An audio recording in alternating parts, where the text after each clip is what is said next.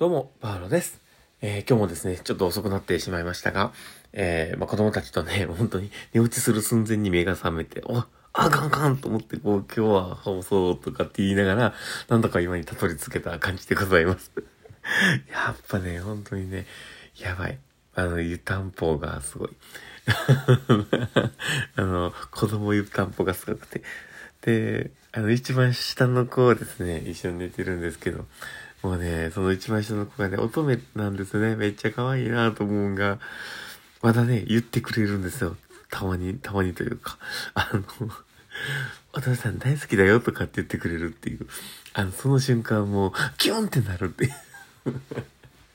まあそういうね、ちょっと幸せな感じをね、感じながら横になってるもんだからもううとうとってしやすくなるんですけど、あ、だけどもしかしたらこれを聞いてくれる人がいるかもっていうものを、本当こう必死になってね、こう、起き出してきた感じでございます。なので、最後までお付き合いいただけると嬉しいです。ということで、えー今から放送を始めていこうかなと思っております。えーパウロのマインドブックマーク。えーこの僕は、言えてない。噛んでた。すいません。えーこの番組は、看護を楽しくをコンセプトに、精神科看護の視点で、えー日々生活の中から聞いているあなたが生き生き生きるエッセンスになる情報をお届けしています。はい。ということで、えー今日も始めております。皆さんどうお過ごしでしょうかえー今日はですね、えー今を維持するだけでも継続した学びはいるっていう話をしようかと思っております。で、えまあなぜね、そういう話をしようかなというところなんですけど、まあ、こう、学生にね、僕も触れる機会があったりして、で、まあ、その人たち全てがそう思ってるとは僕は思ってもないし、やっぱりちゃんと考えてるだろうなとは思うんですけど、こう、僕が一番最初に陥った、まあ、ちょっと落とし穴というか、あの、そういう考えが僕の中にもあったんだっていうことをね、話をしながら、まあみんな変わんないんだよっていうとこなんですけど、あの、僕もその、看護師になるって決めた時に、なるまでの間頑張りゃいいって思ったりしたたちだったんですね。だから、えー看護師の資格が受かるまで頑張りゃいいって思ってたタイプだったんです。で、あの、そういう人結構いると思うんですけど、えーなるまで頑張ればいいというね、なった後はまあ、あの、勉強しないっていう、あの、ね、そういう人もやっぱりいると思うんですよね。で、僕はそういうたちが最初あったりして、で、でも試験を受けて、ね、看護師になってから、その事実に気づくんですよね。だから、看護師になってからが超大変っていうことを、多分ね、1年目、2年目ぐらいで必死になりながら思ったところだと思うんですよね。で、その時に、なんか看護師としてのスキルとか知識みたいなものって足らないって、こう思うわけです。で、で、全然やばいなって思いながらね、こう必死になって、あの、まあ、なんとかね、周りに追いついていかなきゃっていうのもあるから、ちょっと頑張って勉強したりとかしながら、めっちゃ奮闘するんですよ。で、ただでもそこからちょっと中だるみの時間がね、人ってできると思うんですよね。で、その時に、こう、自分の得た知識とかそういったところをね、こう、まあ、活用しながら運用するっていうリズムになっていったりするわけですよ。だから、あの、外からのインプットをあまりせずに、なんとかそれでこう、くるくる回すみたいな、なんとかこう、日々の業務にも慣れてきてるから、なんとかなるみたいな感じになってたりして。で、でそういう時期を僕僕も過去にね、経験してるから、まあ、それ、そこででも、止まってしまう人も多いんじゃないかなって思うんですよ。で、また新しい知識が出たりとか、新しい取り組みをしたり、まあ、病院側がね、始めたりとかってこともあるかもしれません。で、えーまあ言ってみたら、その国から新しいこういうシステムを導入するみたいな方向でね、始まっていったりとか、いろんなことが開始されて、それの方が、あの、病棟のね、点数が取れたりとか、まあ、いろんな要素、よことがあったりして、まあ、やり始めると。で、まあ、そういったようないろんなことも、相ま見て、変化が続くんですよね。で、その時に、なんか、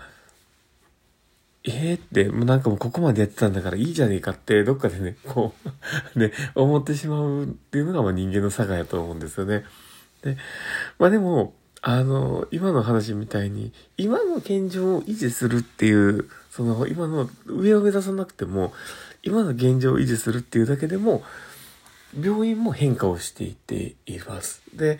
えー、例えば企業とかも変化をしてるはずなんですよね。で、ずっと止まってたら時代の流れに取り残されていってしまうからね。で、ということは、少なからず自分たち自身も日々アップデートをしないと、今のレベルを維持するっていうのはまあ無理なわけなんですよね。だから、いかにね、こう知識を入れながら、うまく自分自身を運用していくかっていう。だから多分ね、看護師、看護はね、楽しくないなとか、しんどいなってかって思うってことを、まあ、多分ね、そういうことがしんどいんだろうなっていうのもあるんです。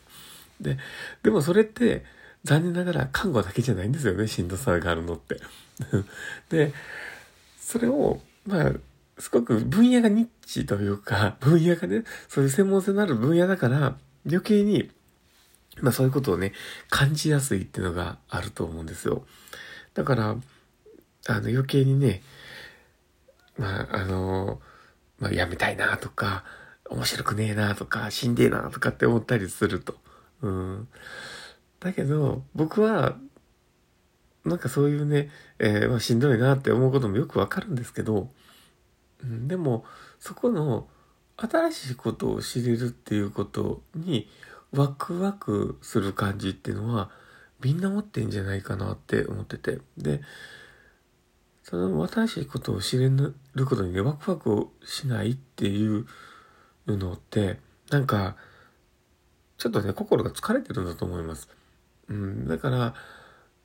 そこにね、エネルギーを避けないだけの気持ちのゆとりがないというか、そういう、あの、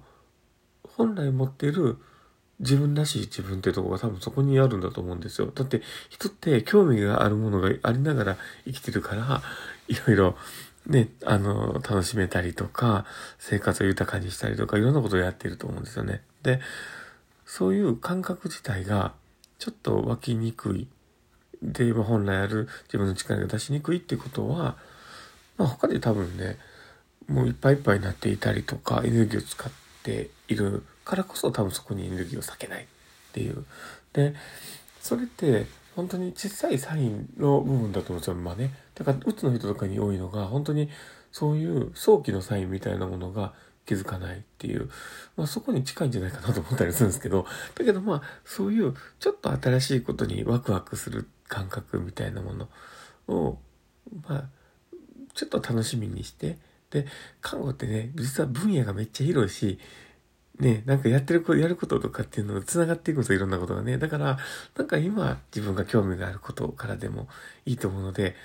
例えばなんか、あの、ネネイルケアのこととかね、なんか自分がやってるネイルケアのことをちょっと深めてみたりとかしないしたりするだけでも、あの、ね、病棟の患者さんのフットケアに活かせることがあるかもしれないし、筋トレが好きな人であれば、その筋トレしてるプログラムの、あ、これって別に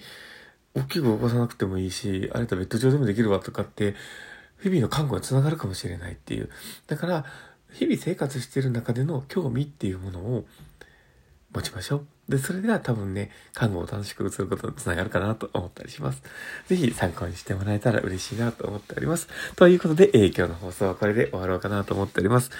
え、今日の放送を聞いて面白かったな、楽しかったな、なるほどなって思う方がいたら、ぜひフォローいただけたら嬉しいです。で、あと、あの、ツイッターの方とかもやっております。ので大したこと全然つぶやいてないんですけど、本当にどうぞよろしくお願いします。で、あと、あの、そうだ、あの、リアクションね、言っていただくの本当にいつもありがたいなと思っております。ハートマークとかネキとか、あの、えフェイスマークとかね、本当にいつもありがたいなと思っております。また、あの、それを活力にしてまた頑張りますので、どうぞ、あの、よろしくお願いします。ということで、えー、今日の放送はこれで終わりかなと思っております。ちゃんと言えないわ。えー、この放送を聞いたあなたがですね、明日も素敵な一日になりますように、ってところで、ではまた